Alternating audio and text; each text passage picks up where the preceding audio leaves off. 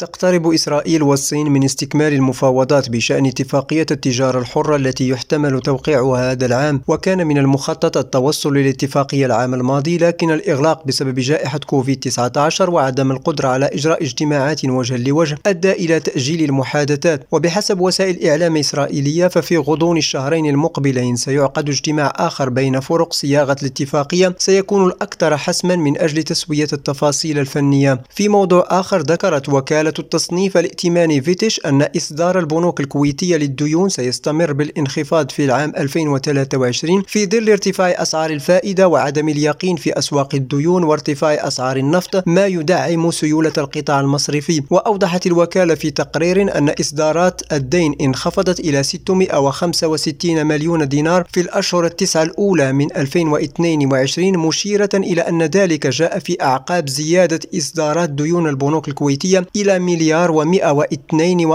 مليون دينار في 2021 من جهة أخرى تنطلق في السابع والعشرين فبراير الجاري بالقاهرة فعاليات قمة الصناعات الغذائية في نسختها الأولى بعنوان نحو طريق النمو المستدام وقال اتحاد الغرف المصرية والأوروبية في بيان إن القمة تعكس الاهتمام بتحفيز نمو قطاع الزراعة والصناعات الغذائية وتعزيز جهود الدولة لتحقيق الاكتفاء الذاتي وزيادة الاستثمارات به ونسبة مساهمته في الناتج المحلي المحلي الإجمالي لريم راديو جواد كربي عمان